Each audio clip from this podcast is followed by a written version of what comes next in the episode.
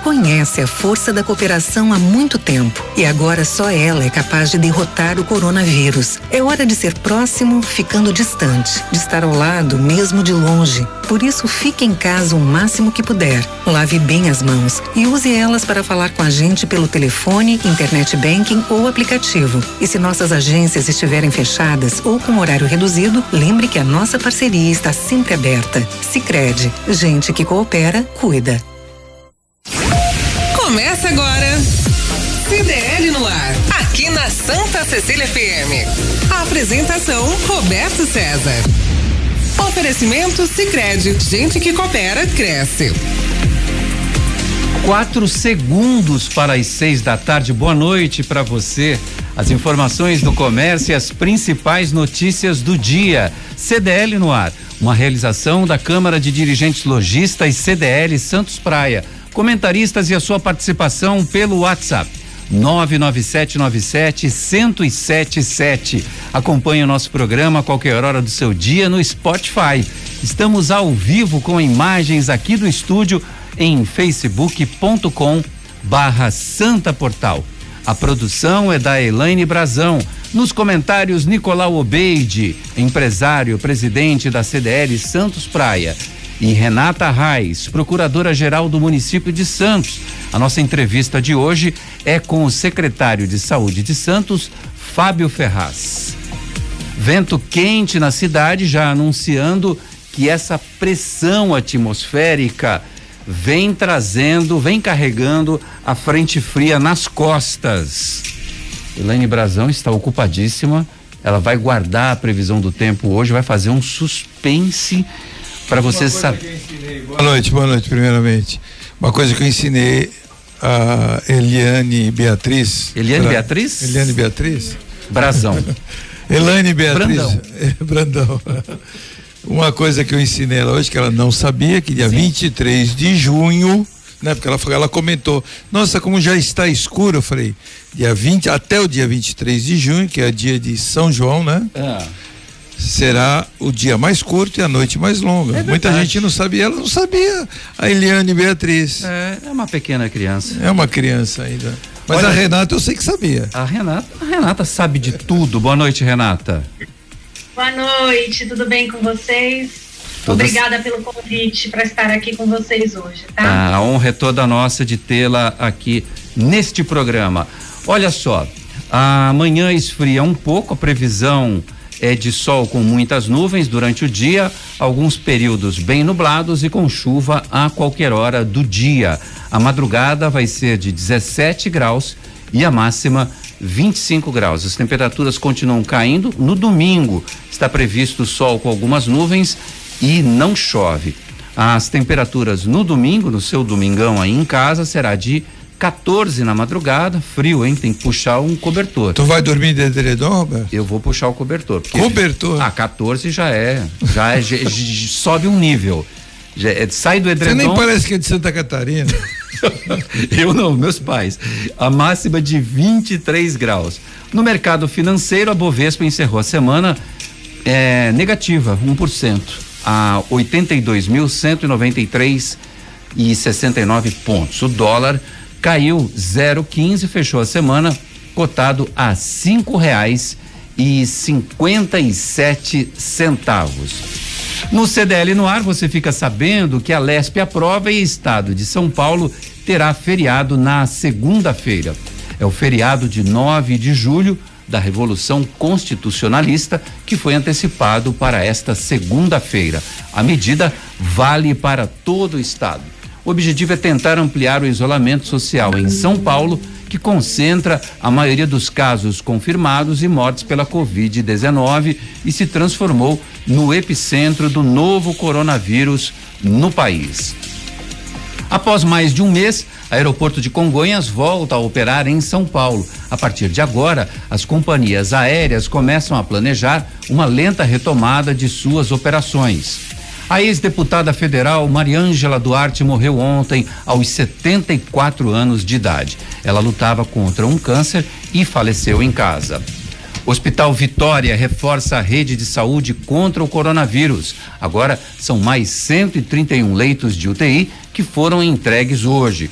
Os aparelhos e leitos adquiridos para equipar a unidade de campanha serão aproveitados posteriormente à pandemia em outros equipamentos públicos de saúde.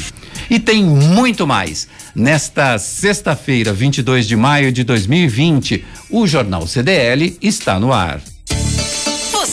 Ouvindo CDL no ar, uma realização da Câmara de Dirigentes Lojistas, CDL Santos Praia. Nós começamos com a primeira notícia do programa: Hospital de campanha com 131 leitos para pacientes com Covid-19 já está em funcionamento em Santos. O Hospital Vitória foi liberado para operação após passar por vistoria na manhã de hoje. São 131 leitos, sendo 17 de unidade de terapia intensiva e foi liberado para operação pelo secretário municipal de Saúde, Fábio Ferraz. A unidade vai atender pacientes encaminhados das unidades de urgência e emergência da cidade. Além dos leitos de UTI, cerca de 30% dos leitos de clínica médica já estão disponíveis para ocupação a partir de hoje. O Hospital Vitória é da operadora de saúde Amil e foi cedido gratuitamente ao município de Santos até o dia 31 de dezembro. Fábio Ferraz, boa noite para você. Qual a situação de leitos de UTI na cidade de Santos no dia de hoje? Fábio, boa noite. Boa noite, Roberto. Boa noite, Renata, Nicolau, Elaine. Em especial, boa noite a todos os ouvintes. Olha, Roberto, nós temos uma situação importante, né? Temos já 78%, esse é o balanço de agora, já incluindo aí, portanto, com os leitos que já estão sendo ingressos na rede é, por conta dessa início de atividade do Hospital Vitória, 78% do total de leitos de UTI nas cidades estão ocupados. Na rede privada esse número é um pouquinho mais alto, 83%, e na rede privada com aditivo desses leitos, é, passamos a estar aí com um percentual de 72% de ocupação. O cenário que seria mais positivo, Roberta, que a gente tivesse aí na cidade realmente na casa de 70%, né? Então, para isso, claro, a gente segue aí com o plano de contingenciamento e como vocês já colocaram, hoje é uma data muito importante que iniciamos com as atividades de mais essa unidade, ou seja, um hospital de campanha que foi instalado ali no antigo Hospital Vitória, né? Cedido o prédio sem ônus nenhum, eu quero deixar isso aqui muito claro, cedido sem ônus nenhum para a prefeitura, a edificação, até o final do ano, para que a gente possa lá realizar essas atividades importantíssimas para a contenção do Covid-19 na cidade e na região. Ó, o cobertor tá curto, né, Fábio? 78%, mesmo com a entrada dos leitos do Hospital Vitória, é muito pouco para a cidade, não é? Olha, ainda não é um ideal que a gente gostaria, não. Por isso, realmente, a gente tem que continuar é, muito atentos, é, trabalhando efetivamente para poder ter aí uma maior oferta de leitos, né? Lembrando, a cidade de Santos, nosso planejamento dispõe ao total de 530 leitos no plano de contingenciamento. Com esses leitos que nós iniciamos, a gente já está aí praticamente 70% da operação dos leitos planejados. Temos ainda aí o hospital de campanha na UPA central a ser efetivado e também é, os novos leitos no hospital da Zona Noroeste, informações que vão reforçar essa disponibilidade. Mas, é claro, é fundamental que a gente tenha aí não só a oferta de leitos ampliadas, mas também essa colaboração que vem acontecendo até o momento das pessoas de forma geral se mantendo em isolamento social, pelo menos até o finalzinho desse mês. Ô Fábio, eu, o Hospital Vitória esclarece uma coisa para os nossos ouvintes. Ele foi fechado por problemas estruturais, né? Tinha problemas na estrutura civil. Esse problema foi solucionado, agora já está liberado, já dá para usar o hospital? Sim, Roberto, essa é uma colocação muito importante que você traz. Realmente, o grupo Unip Health, né, que é o grupo proprietário da Amil, do grupo Amil no Brasil, que é o dono do hospital, fez lá diversas intervenções, particularmente, mesmo sendo leigo na área, não sou engenheiro, acompanhei é, junto com o pessoal da engenharia, é, as intervenções. Então são é, vigas realmente com uma estrutura bem interessante que foram instaladas e que deram essa ação. Mas é claro que é menos importante a minha opinião nesse tema. E a opinião mais importante é dos engenheiros, da Defesa Civil, que fez um laudo e que realmente atestou a total segurança da edificação. Então, estamos aí plenamente seguros, munidos, é claro, desse laudo para essa intervenção. E aí, com essa sessão, volto a dizer, sem ônus, ou seja, nenhum, o prefeitura não vai pagar nada.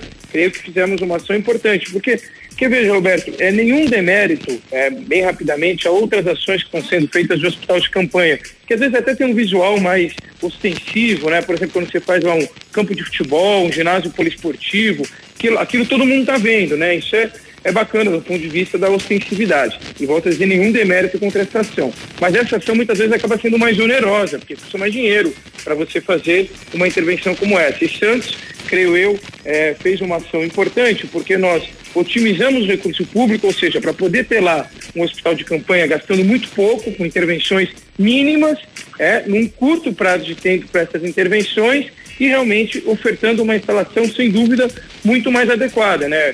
Eu acho que é bem fácil a gente compreender que você ter uma instalação que já funcionava algo da saúde, sendo ofertada novamente para um leito de clínica médica ou mesmo principalmente um leito de UTI, você acaba tendo uma instalação muito mais adequada. Então, creio que a gente está seguindo aí com um caminho é, acertado para poder disponibilizar com esses leitos de Covid é, para a população no todo. Com esse número alto de ocupação dos leitos de UTI na cidade de Santos, você vislumbra aí a possibilidade de abertura de mais leitos seja na modalidade hospital de campanha ou seja mesmo para ocupar os ginásios e tal, que parece que é uma alternativa que você não está pensando. Também não adianta fazer hospital de campanha em estádio de futebol se não tiver lá respiradores, aí você vai ter só leito e também não adianta, né, Fábio? É, Roberto, eu volto a dizer, né? Nós temos ainda. O que, que nós fizemos? Olha que ação bacana. Dentro do prédio da UPA Central, nós temos lá dois pavimentos que o pessoal da Fundação Luzia, da Uniluz, é, utilizava para as atividades acadêmicas. Atividades importantes, mas que nesse momento estão reduzidas por conta justamente do enfrentamento à crise. E aí nós fizemos um pacto, gentilmente, gentilmente a Fundação Luzia cedeu esses pavimentos. E lá nós temos mais disponibilidade de leitos. Ou seja, é a mesma linha, é um lugar muito mais adequado para você ter leitos hospitalares do que volto a dizer, nenhum demérito a essa ação, mas que em hospitais que são criados em campos de futebol, por exemplo. E, claro, muito menos custoso. Basicamente, a gente faz pequenas instalações. Quando eu falo pequenas instalações, sabe, é bem básico mesmo, é bem fácil de compreender. Todo mundo já viu um leito hospitalar é, e sabe aquela régua. A gente chama régua, que é aquela instalação que fica na parede, onde tem os gases medicinais. Basicamente, são três, três tipos de gases e você tem que ter, claro, a estruturação de tubulação para chegar esse gás no beira-leito naquela régua. Essa estrutura é uma estrutura importante, claro, mas é uma estrutura relativamente simples do ponto de vista de engenharia e não tão onerosa. Então a gente faz essas estruturas e consegue disponibilizar o leito. Daí em diante é equipar. Então é colocar a cama, é o monitor multiparâmetro, no caso de um, um leito de UTI, o respirador, enfim, é, todos os demais equipamentos que vão aí, outros, é, somar para poder construir e constituir de fato um leito hospitalar. Então é muito mais adequado a gente fazer isso em algum lugar que já existia realmente essa disponibilidade hospitalar, é muito mais fácil, muito mais barato, muito mais rápido. Então, esse é o nosso plano. E sendo necessário, a gente vai para essas próximas fases, ativando também essas outras unidades. É, inclusive a AMIL tomou todo esse cuidado de recuperar toda essa rede do dentro do Hospital Vitória que você comentou. Ô Nicolau Obeide, nós estamos aqui com o Fábio Ferraz conversando aqui animadamente. Boa noite, Fábio. E, e aí, é, Nicolau, todo mundo falando do Rogério Santos, secretário de governo, que está lá fazendo aquele trabalho de reabertura do comércio, mas o prefeito Paulo Alexandre vai perguntar, é para esse homem que está com a gente aqui na linha, vai chamar ele no gabinete dele, vai falar, Fábio, dá para abrir o comércio dia 1 de junho ou não dá? E aí eu já faço, eu faz de conta que eu sou o prefeito, Nicolau. Ele te falou o quê? Fábio Ferraz, vai poder abrir o comércio dia 1 de junho? Boa noite, Nicolau. Olha, aqui na Prefeitura de Santos a linha é bem clara. Nós temos um time, né? E cada um do time dá a sua contribuição.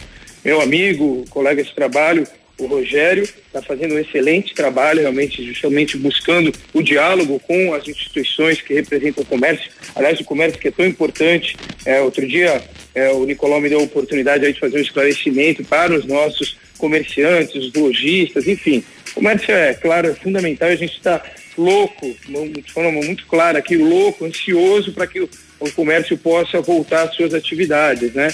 E o trabalho do Rogério tem sido realmente importantíssimo, né, de ouvir a todos e traçar um plano. E é claro, nós aqui da saúde vamos dar nossa contribuição. Aqui é, é bem simples a nossa visão, é, Nicolau, Roberto, demais. É, são três macroindicadores, é, dois objetivos e um subjetivo. Quais são os dois objetivos? Um a gente já falou basicamente aqui bastante, que é ter uma taxa de ocupação hospitalar sustentável, na casa em máxima de 70%. Isso é muito importante. E a gente está trabalhando realmente para poder ter essa taxa de ocupação e realmente creio que a gente vai conseguir ter. É, segundo indicador, realmente é o percentual de pessoas infectadas. Por isso, esse alto grau de testagem que nós temos na cidade de Santos. Hoje, aliás, encerramos aí as atividades nesse primeiro ciclo do drive-thru de testagem, muito bacana que funcionou lá. Aliás, tem rapidamente um agradecimento muito forte para todo o nosso time da saúde que lá trabalhou, o pessoal se envolveu demais. Foram 15.400 testes realizados só nessa estratégia, enfim, um número bastante expressivo. E nós temos aí, portanto, essa percepção de qual o grau de infestação do vírus na cidade. Esse é o segundo indicador. E o terceiro, esse sim um pouco mais subjetivo, que é o quê? A percepção da adesão das pessoas em relação às ações de higiene constante e principalmente utilização de máscara. Me parece que as pessoas em Santos aderiram fortemente à adesão das máscaras, a gente percebe a exceção da exceção da exceção andando nas ruas, a pessoa que não está com máscara. Então isso é muito positivo. Então assim, vamos reunir essas, esses fatores e se Deus quiser aí, Nicolau e demais, realmente agora no começo de junho a gente já poder iniciar esse processo de retomada. Nós aqui da saúde, o que mais queremos é que as pessoas possam realmente voltar às suas atividades econômicas, atividades de lazer, culturais, esportivas, enfim, voltarmos à vida normal, né? Encerrado o drive-thru no dia de hoje, me surpreendeu o número porque inicialmente estavam previstos 10 mil testes. Você disse, Fábio, que chegou a 15 mil. É, esse estudo que vocês vão fazer agora, em mãos, né? É, fica pronto em quanto tempo? Não, não, vamos lá, Nicolau, são, são temas importantes, é, é, Nicolau não, perdão, Roberto, é, que a gente não pode fazer a confusão, né? Hoje nós encerramos a testagem do Centro de Testagem de Santos. Ali nós tivemos 15.490 testes, os, esses testes foram, é, 16 mil testes foram enviados pelo Ministério da Saúde e a Prefeitura de Santos comprou mais 2 mil. Então, o que, que a gente fez? 15.400, 15.500 arredondando foram colocados no centro de testagem e 2.600 foram para a rede municipal de saúde para fazer a testagem também nos profissionais de saúde. Então, os profissionais estão realizando essa testagem. Esses testes, como disse, vindos a sua grande maioria por parte do Ministério, tiveram essa finalidade. Um outro estudo, esse sim, um estudo do ponto de vista acadêmico, né? Então, o envolvimento de toda a academia é, local, as universidades aqui da Baixada, é, com o comando técnico do Dr. Marcos Caseiro, mas com realmente um grande corpo aí de é, profissionais, cientistas aqui da nossa região e a participação, inclusive, muito consistente do nosso secretário de governo, o Rogério Santos, também na liderança desse projeto. Esse sim, com critérios técnicos, visa realizar 10 mil testes de forma randômica. A gente faz ao contrário. A gente vai justamente nas casas das pessoas para colher a amostra. E aí ele tem essa finalidade, sim, de fazer mais ou menos, mal comparando, uma pesquisa eleitoral. Então a gente vai buscar um público-alvo. Em tal localidade, mulher entre 30 e 40 anos, por exemplo. Esse é um público-alvo. E isso faz com que a gente tenha uma validação técnica, acadêmica, sobre os resultados. Essa testagem que nós realizamos hoje, é que nós, perdão, encerramos esse primeiro ciclo hoje, ela não tem essa finalidade acadêmica. Mas é claro que também é um indicador importante. Fechamos aqui com 2,6% de pessoas positivadas. Né? Então, embora sem a mesma tecnicidade, também trata-se de um indicativo importante de como está o contágio na cidade. Fábio Ferraz, secretário municipal de saúde de Santos, muito obrigado por estar conosco aqui na abertura do CDL no ar. Olha, eu que agradeço. É, espero aí que a gente possa realmente ter essa retomada acontecendo o mais rápido possível, todas as atividades econômicas ah, voltando a acontecer, e claro, em especial o nosso comércio. É, eu estou aqui na, Secretaria de Santos, eu tô, eu, nosso prédio aqui na Tribuna Square, então eu tenho uma vista privilegiada nesse momento, eu estou olhando para ela aqui da João Pessoa. E é muito triste, sim, a gente vê, por exemplo, aí a rua João Pessoa parada, né, sem muita atividade comercial, bem como o Gonzaga, o Boqueirão, é, algumas regiões ali da, da Aparecida, da Ponta da Praia, enfim, é a cidade com atividade econômica, principalmente o comércio, não em funcionamento. Então, vamos torcer realmente para que a gente possa ter essas condições de retomada já no início do mês de junho. Boa noite a todos, um abraço, bom programa a vocês. Obrigado, Fábio Ferraz conversou com a gente aqui.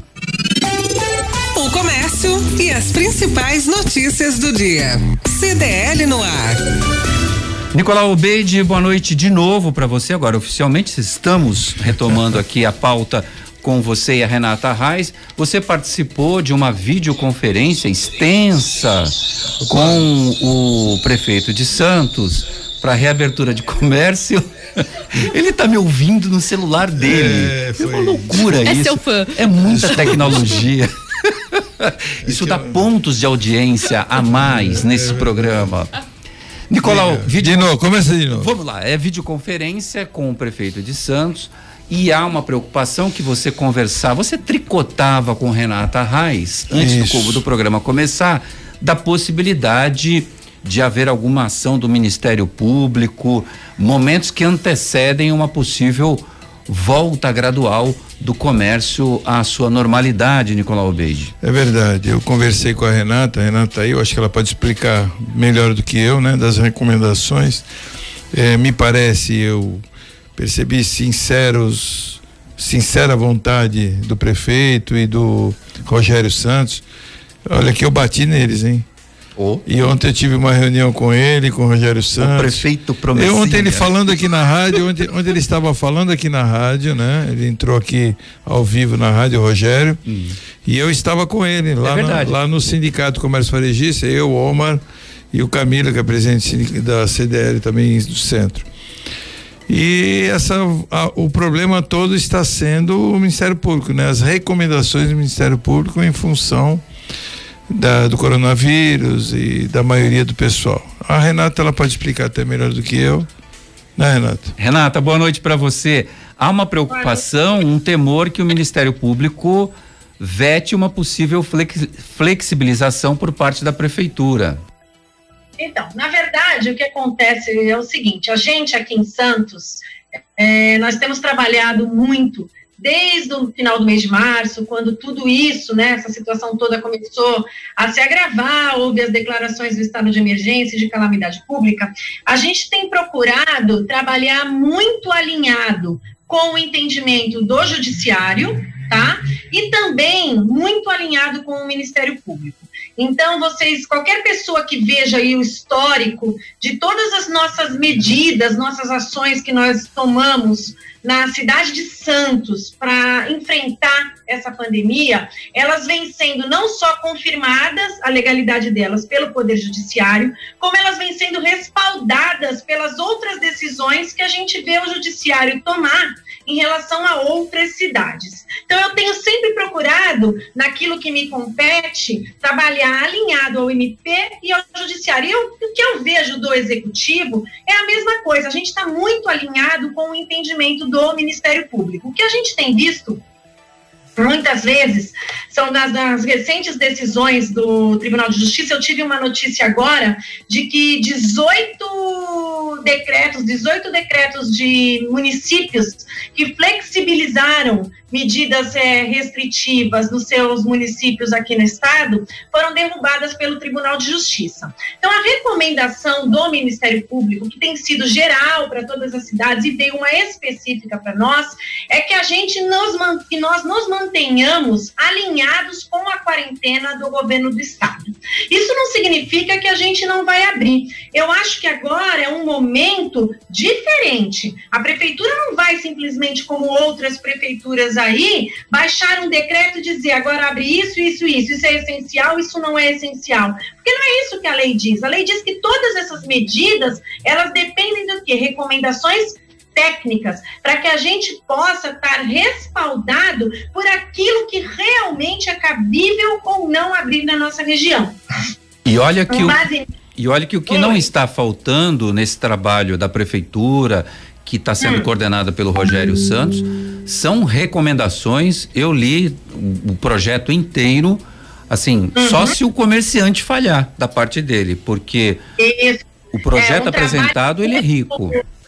O trabalho é muito, muito minucioso, muito cauteloso. São do, duas frentes, né? O estudo epidemiológico e o plano de retomada. São dois projetos que estão, né, sendo capitaneados pelo secretário Rogério Santos. São trabalhos muito bem feitos por órgãos realmente com habilidade técnica para desenvolver isso. Então, eu acho que daqui até o dia 30, esse estudo epidemiológico e também aquela a, a análise de como vai se comportar o vírus, a curva da doença na nossa região, na nossa cidade, tudo isso vai nos direcionar para a gente saber o momento certo de que a retomada realmente se inicie. A gente tem uma expectativa que seja 1 de junho, não só por conta da, do, das datas, né, que o próprio plano fala em duas semanas, para início, mas também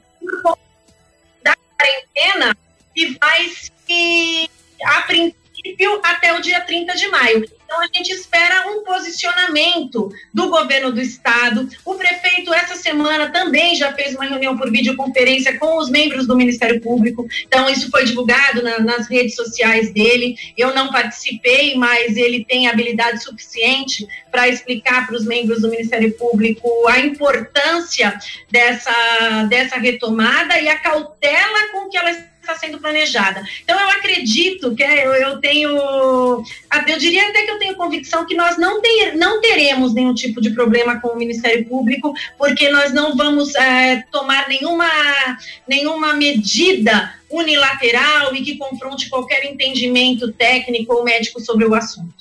Oh, inclusive, nós temos só para acrescentar, eh, nós conversamos sobre até horários reduzidos, eu acho que a Renata está ao par.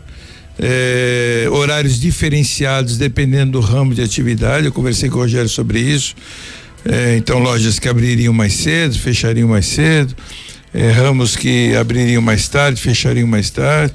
Inclusive para evitar né, no, o trânsito dos funcionários ao mesmo tempo nos transportes coletivos. Não é isso, Renata? Olha, é para mim que você perguntou?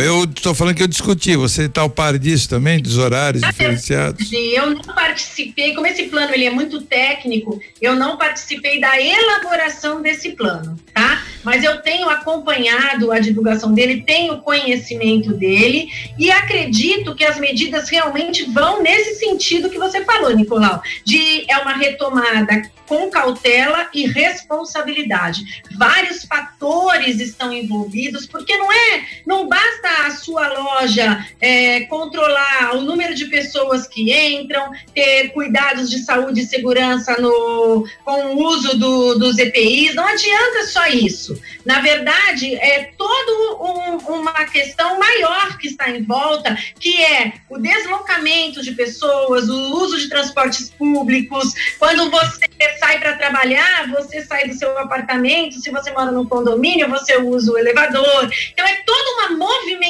de pessoas, tudo isso tem que ser pensado em conjunto, de forma que a gente tenha o cuidado necessário para paulatinamente, de acordo com o que os números e os estudos técnicos forem é, apresentando, para a gente poder ir avançando nesse plano e cada vez ir retomando um pouco mais. Agora, isso também está diretamente ligado com a colaboração da população, né? Sem é, dúvida. Em relação Consciência de todo mundo, né, Renata? É, as medidas restritivas de acesso a alguns locais públicos, que algumas pessoas ainda insistem em, em tentar afrontar, em reclamar, mas nós também tivemos o respaldo do Poder Judiciário. Houve duas ações de habeas corpus é, propostas em face do prefeito, uma no Tribunal de Justiça e outra aqui na vara criminal na comarca de Santos, questionando a, a, proibição de acesso às praias. As duas medidas foram indeferidas liminarmente, tanto no, pelo desembargador no TJ, como pelo juiz aqui em primeiro grau. Nessa linha do que eu falei também de a gente estar alinhado com o MP, houve uma representação no Ministério Público acerca da medida de restrição de acesso às praias. Nós respondemos ao Ministério Público sem precisar de ação, sem precisar nada. O Ministério Público acatou a nossa tese, as nossas informações e arquivou a representação, não entrou com nenhuma ação contra o município. Em relação ao uso obrigatório de máscaras, houve alguma outra pessoa que se insurgiu, ingressou com ação judicial, uma conseguiu uma liminar parcial em primeiro grau, nós revertemos em poucos dias no Tribunal de Justiça, uma, duas outras pessoas também ingressaram aqui em primeiro grau com medida, com mandado de segurança para não usar as máscaras, né, não cumprir o decreto e também foi indeferido liminarmente. É, na então, grande assim, maioria, Renata, as pessoas estão conscientes e a população santista vem colaborando fortemente. Vou só te interromper um pouquinho, só para registrar os nossos ouvintes que estão aqui assistindo o programa na no Facebook. A Flávia Andrade está aqui. Boa noite a todos. O mesmo diz o Luciano Abílio, a Ana Leão e a Célia Lima. Ô Nicolau, o Antônio Luiz de Souza está aqui. Boa noite, Nicolau Obeide. Uhum. Seguimos com a campanha DLI, Dia Livre de Impostos. É, hoje, hoje nós tivemos uma reunião. O Antônio é presidente da CDL de Praia Grande, né? Grande. E hoje nós tivemos uma reunião aí com o Matheus, com o Jean, que é lá da Praia Grande, com uma reunião da federação, né? Quem coordenou foi o Maurício Steinoff, nosso presidente da federação, e com todo o estado. E não, des, não desistimos aí da, da DLI, que seria dia 31 de maio. É, transferimos aí para 4 de junho aonde faremos aí um pacotão aí mais online, né? Os shoppings dessa vez não entrarão, porque infelizmente não tem tempo hábil para isso. Quando vai Mesmo ser? Mesmo que abra 4 de junho. 4 de junho, tá? Perto. É, e vamos tentar aí fomentar alguma coisa meio online, e-commerce e algumas lojas estão abertas, principalmente lojas de rua, e vamos tentar aí fazer algum movimento. É óbvio que sabemos que não vamos atingir aquilo que conseguimos no ano passado, né? Que vínhamos numa crescente com DLI. Para quem não sabe o que é DLI, é dia livre de impostos. É um dia que é simulado, né? Livre de impostos. Não quer dizer que todo mundo vai sonegar nesse dia, não é isso, né? Para não dar essa impressão. E olha que a Renata está né? me ouvindo aí, ela é da procuradoria, ela pode me denunciar. Mas não é isso não, viu, Renata? É claro que não. Olha, eu vou fazer, eu com a minha bola de cristal, eu vou, eu vou prever que em pouco tempo esse DLI, Dia Livre de Impostos, será melhor do que, que o Black, Black Friday. Friday. É, então, e aí faremos esse ano, infelizmente, né, aconteceu todos esses problemas, e nós vamos é, fazer mais via online lojas abertas que estão abertas. Então, assim, as pessoas fazem um e-commerce por e-mail, por WhatsApp. E nós estamos incentivando nesse sentido. Será um dia na qual nós retiraremos o que pagamos de imposto só para o cliente final ele ter noção do que realmente tem de imposto dentro de um produto. Mas o comerciante Então, paga. por exemplo, eu farei da minha loja, eu farei um um, dois ou três produtos ainda ainda vou verificar. O João, por exemplo, da Design Gallery, ele ano passado ele fez a loja inteira. Oh. Então, ele teve um bom movimento. O Matheus também. Então, assim, tem gente que faz a loja inteira e tem um retorno, porque realmente os preços baixam bastante. Na ordem de quanto, Nicolão? Olha, depende do produto. Por exemplo, se você pegar um produto na minha loja de informática, está é, girando em torno de 25%. Né? Só o que tem de posse. Ó, a Flávia ali está me assinando 40%. 40%. É, porque é, ela, é, ela é que dá a entrada. Não, ela é que dá a entrada. Você vê, dá uma média de 40% consumidor final. É um absurdo. É um absurdo que tem embutido. Aí o pessoal, aí o cara vai lá para os Estados Unidos, ele vem aqui comprar um iPhone, o iPhone custa 5, 6 mil reais. Custava, né? Custava.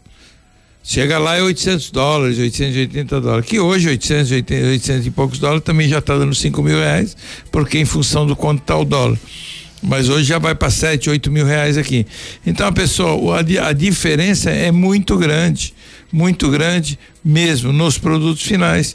E os produtos são mesmos. Você olha nos Estados Unidos, você olha aqui no, no, no Brasil, é o mesmo produto, só que o que tem embutido de impostos dentro dele é um absurdo. Está acompanhando o programa a Marley Pierrutini. Boa noite. A Sandra das Graças o Armando Pinto. Opa, Armando Pinto. Armando Pinto, abraço primo, tá falando. É o aqui. primo, é o primo, Armando Pinto. O, o José. É que eu tenho primo potente na família. É, né? não, Armando eu pensei Pinto. que era alguma pegadinha. O Armando, o José Roberto Frutuoso, secretário da CDL São Vicente, está conosco aqui, dando boa noite. a, Eliane, a Eliane Beatriz aqui quase caiu da cadeira agora. É, não, é porque de vez em quando tem uns engraçadinhos que é. mandam é. com esses nomes esquisitos. Outro dia mandou pra ela, o aí que eu não vou nem repetir. É, e outro dia foi pegaram. Foi a Paula, foi a Paula. E outro dia pegaram um prefeito da nossa região também. Verdade. O Cuca estava com o cabelo muito grande. É, tem não, participação tem aqui também. Me ajuda porque eu vou dar uma notícia triste, então não dá para dar notícia triste rindo desse jeito. Vamos com o Marcos Gremista. A, aciona aí o botão dele. Vamos lá, fala Marcos, boa noite. Boa noite. Boa sexta-feira para todo mundo, Marcos falando. Eu queria tirar uma dúvida com o Fábio Ferraz ou com vocês, se vocês pudessem me ajudar. Eu vi que o Uruguai tem acho que 20 mortos até agora e o Brasil tem milhares de mortos aí, né? Aí as pessoas falam, é, mas não dá para comparar a situação do Brasil, o tamanho do Brasil com o tamanho do Uruguai. Então vamos colocar o menor estado brasileiro, por exemplo, que é Sergipe, que está acho que com 70 e poucas mortes, contra 20 mortes do, do Uruguai. Por que que acontece isso? Qual que é a diferenciação do menor estado brasileiro ser maior que o país chamado Uruguai? Obrigado, boa noite. Tem outro fenômeno também no Brasil, que é naquela região centro-oeste ali no Mato Grosso também tá, a doença está relativamente sob controle, Nicolau. Ele fala de países da América do Sul que têm registrado baixos índices de mortes e. Olha, o que aconteceu inicialmente, que foi o que suspeitaram que aconteceu na China, eu estou só conjecturando, tá? Não estou afirmando.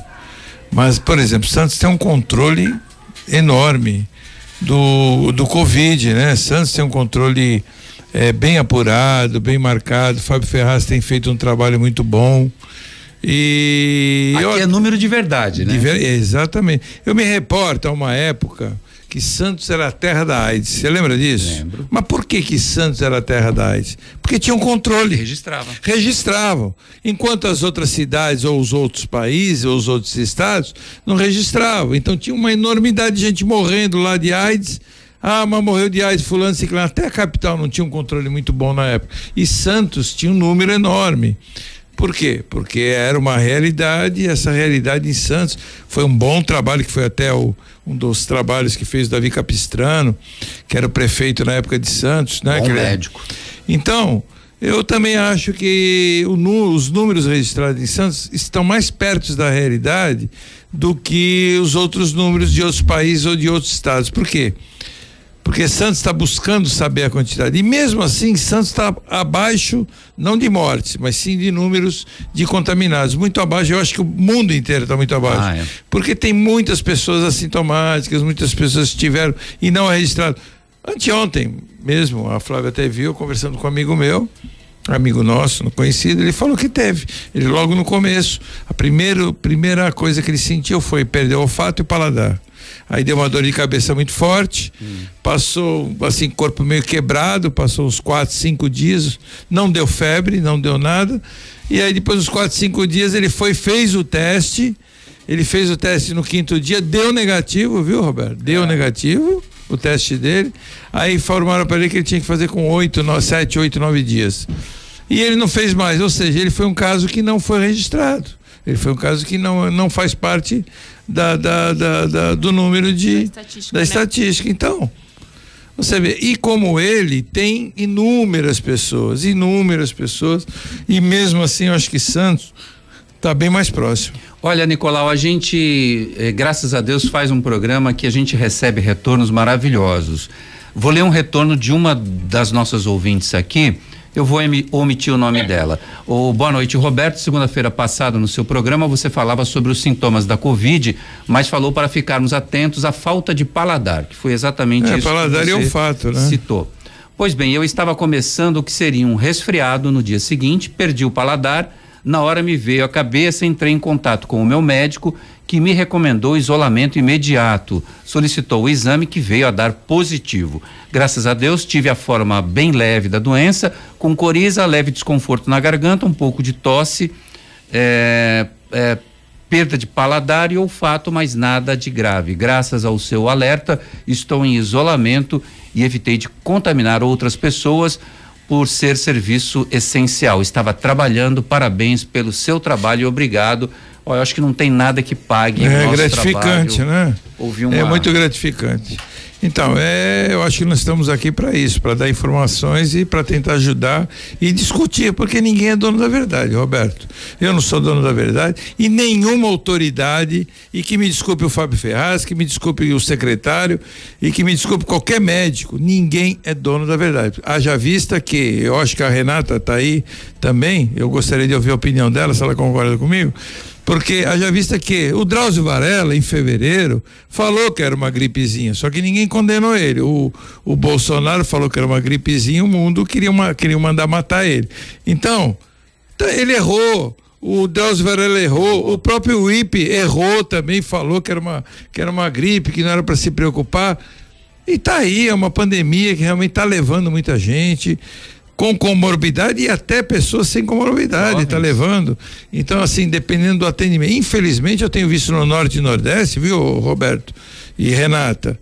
Eu tenho visto no Norte e Nordeste gente morrendo, que isso é o fim do mundo. Isso é que eu não aceito. Por falta de atendimento. É, Olha, gente opinião, morrer é por falta de atendimento, frase, pelo amor de Deus. A frase que a gente está acostumado a dizer, né? Errar é humano, insistir no erro é burrice. A gente está diante de uma situação totalmente desconhecida, né? A gente escuta todos os dias é, informações das mais variadas possíveis. Por estarmos muito presos dentro de casa, acabamos ficando muito presos a informações de todos os meios que nos vêm internet, televisão, e a gente já não sabe mais aquilo que é que é verdade, aquilo que é fake, aquilo que é terrorismo. O que eu acho é que você falar que era uma gripezinha, talvez há três, quatro meses atrás, não fosse tão grave quanto você falar que era uma gripezinha hoje ou há um mês atrás. Eu acho que são situações diferentes. A gente está enfrentando aí uma pandemia totalmente desconhecida, cujos efeitos a gente não sabe sequer como eles vão se comportar. É o clima, é a população, é a faixa etária. Ai, no começo as pessoas diziam, ai, só morre idoso, como se não tivesse problema. Não tem problema morrer velho, só pode, se tiver morrendo novo, tem. A gente começou a perceber que há um número considerável de pessoas que não seriam, em tese, consideráveis numa faixa etária de grupo de risco e tenham ou não uma doença pré-existente pré e acabam morrendo. Então, é a colaboração das pessoas a não. O que, que eu, eu penso nesse momento? Não tentar brincar com o desconhecido. Eu sei, tem gente que vai falar assim: ai, para você é fácil, você é funcionária pública, então você não está tendo que parar de trabalhar, não está com seu sustento prejudicado. Me compadeço e muito, e acho muito legítimo aqueles que lutam porque não concordam com essa ou aquela medida, porque querem trabalhar. Essa luta eu acho muito justa, em que pese às vezes a gente divergir de fundamento e de entendimento. O que eu não consigo admitir é você se, se opor a colaborar a usar uma máscara, a continuar com essa insistência de ocupar os espaços públicos como se nada tivesse acontecendo, brigar para ir à praia. Todo mundo está querendo ir à praia, todo mundo está querendo fazer exercício físico. Eu, eu por exemplo, sou uma pessoa que oh, exercício Eu também quero ir inteira. Eu tenho, eu tenho uma rotina de atividade física há anos da minha vida. Eu vou ser bem sincero, não vou mentir, não fazer o fake do Instagram e dizer que eu estou fazendo muito exercício dentro de casa, porque eu não estou. Eu, eu não tenho o mesmo, o mesmo estímulo. Em trabalho, no trabalho remoto, a gente trabalha muito mais. Engana quem pensa que o trabalho remoto é fácil, pelo menos o meu não é. Às vezes eu me vejo trabalhando 14, 15 horas por dia. Às vezes chega à noite, eu ainda estou de pijama, eu não almocei. Então, assim, é tudo muito difícil. Então, vamos nos preocupar com aquilo que é relevante mesmo, que é a epidemia do ponto de vista da vida e da saúde, e a é, é, é, o nome que já estão dando, né, a pandemia econômica e os reflexos econômicos disso, se preocupar em como dar segurança para as pessoas que precisam voltar a trabalhar. Eu acho que esse é importante. O resto, ficar brigando porque eu quero ir na praia, ficar brigando porque eu quero fazer corrida, porque eu quero me aglomerar, isso aí, vamos deixar isso aí, é uma falta, eu diria até de solidariedade, de a palavra que está na moda é de empatia, é a falta de preocupação com o próximo, é uma falta de humanidade, na minha, na minha humilde opinião.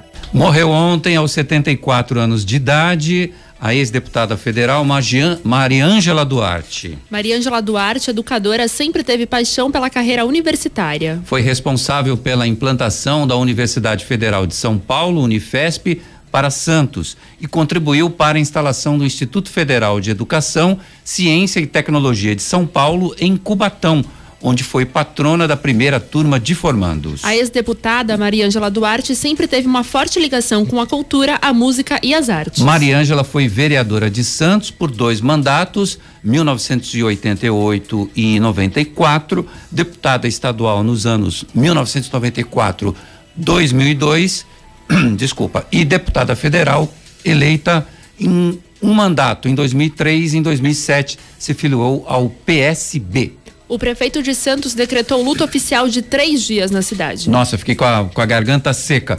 Vou tomar uma água, a gente volta já.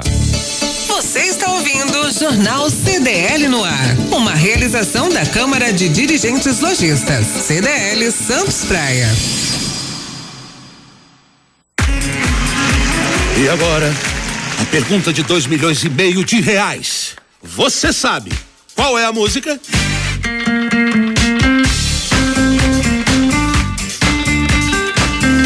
Promoção Poupar e Ganhar Sem Parar Sicredi. Traga sua poupança para o Sicredi, concorra a prêmios de cinco mil reais toda semana, a quinhentos mil em outubro e ao grande prêmio de um milhão em dezembro.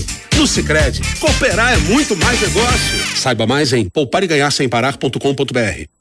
Sabe por que muitas pessoas querem se associar à CDL Santos Praia? Plano Empresarial Unimed Santos. Assessoria Jurídica Gratuita. Plano Odontológico. Smart Offices Coworking. O seu escritório na CDL. Salas para cursos e salão para eventos. Cartão exclusivo com descontos de 10 a 50% em cinemas, academias, lojas, escolas, faculdades e restaurantes. Seja você também um associado CDL Santos Praia. Aqui você ganha muito mais. Slex.com Sempre trazendo as novidades em eletrônicos e informática. Se o seu celular ou tablet quebrou, a Slex conserta para você. Uma grande variedade de celulares com facilidade no pagamento. Tudo em games, acessórios e periféricos de informática. Slex.com, Avenida Ana Costa, 530, Loja 9, Gonzaga Santos. Telefone 3284 2223 ou no WhatsApp 981 40 55 95. Slacks.com Você está ouvindo CDL no ar, uma realização da Câmara de Dirigentes Lojistas, CDL Santos Praia. Estamos de volta. Olha, o Rotary Clube de Santos, em parceria com o Bifemário, está organizando a Feijuca Solidária em prol da Casa da Esperança de Santos. É, era você que ia entrar agora neste texto, neste parágrafo. então vamos lá, garanta a sua deliciosa feijoada e contribua para dar continuidade dos tratamentos gratuitos realizados em duas 235 crianças. Os nossos comentaristas José Geraldo e Marcelo Marçaioli estão engajados nessa campanha. Fala Marcelo Marçaioli. Boa noite, pessoal, ouvintes aí do CDL no ar aproveitando esse espaço, agradecendo o pessoal do CDL, o Roberto César e a Elaine aí. É, como todos sabem, por causa da pandemia, é, as entidades assistenciais, também. entidades que precisam de recursos, perderam muita receita. E a Casa da Esperança de Santos precisa da nossa ajuda nesse momento. E como eu faço parte do Rotary Clube de Santos, a gente está organizando um evento delivery. No dia 31 de maio, quem quiser comer uma feijuca muito gostosa, entra no banner da, da, da Fejuca Solidária.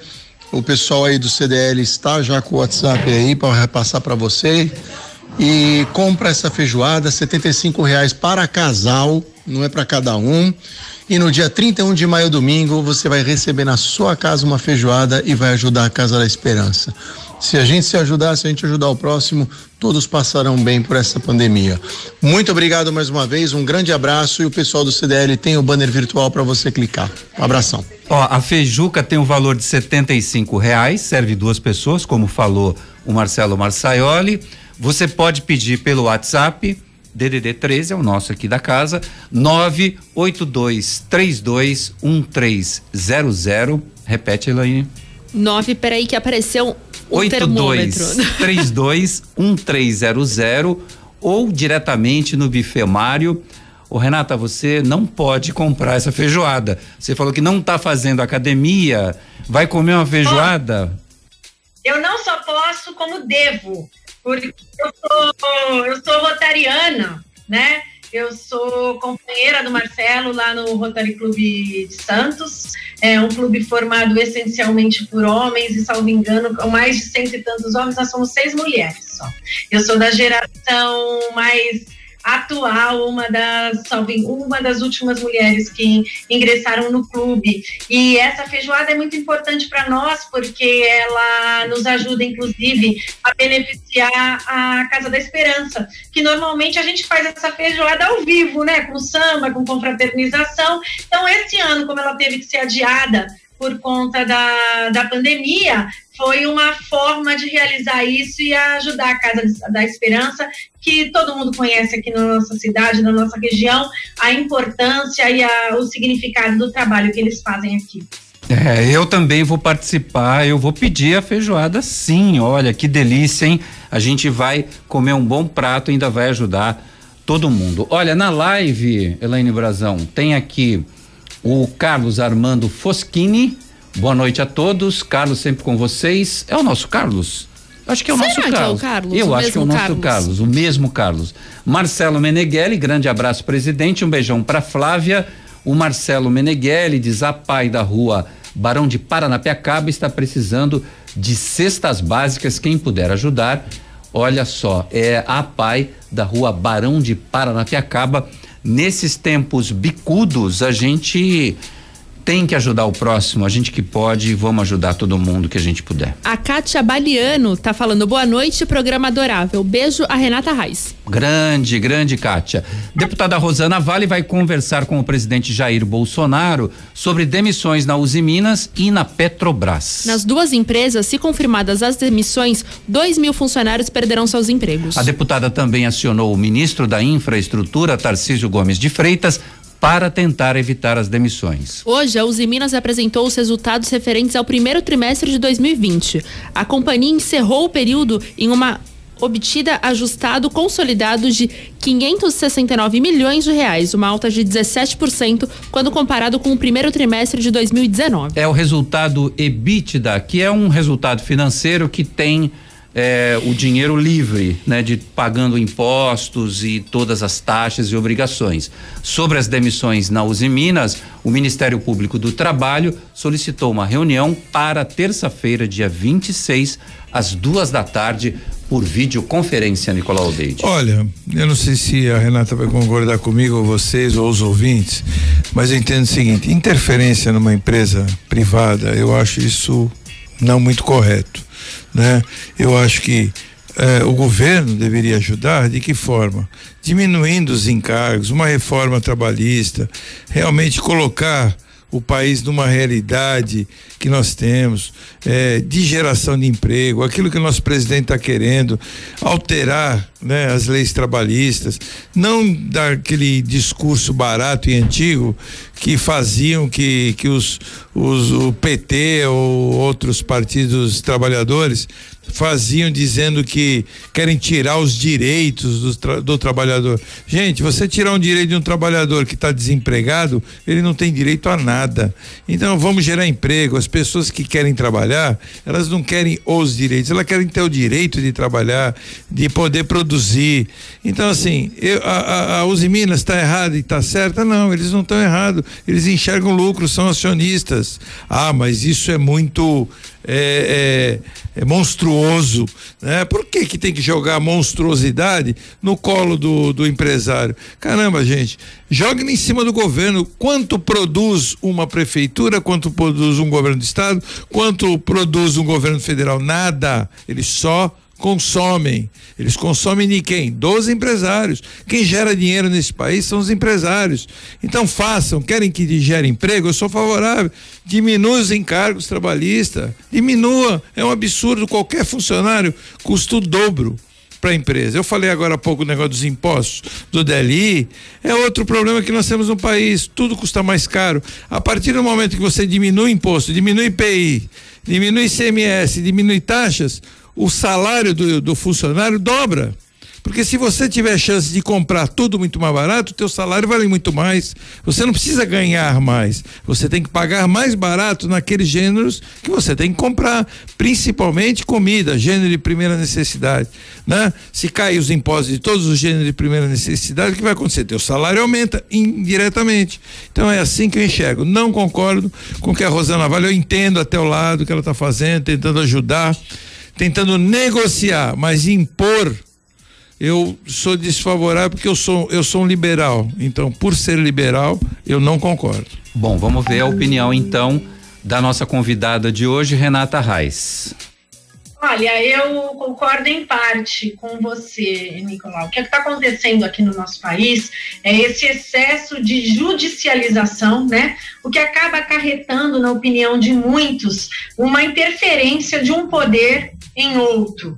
E também agora uma interferência do judiciário no, na, na, iniciativa privada também.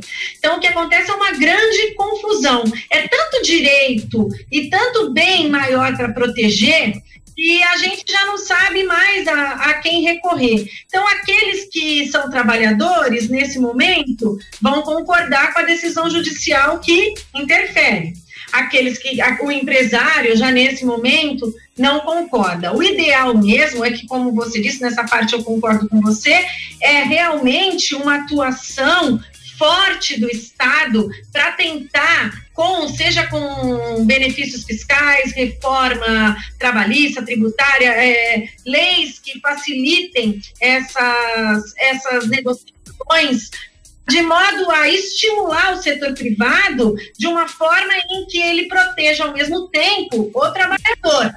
Porque senão a gente acaba colocando tudo na mão do judiciário e o judiciário acaba tomando as vezes do legislador.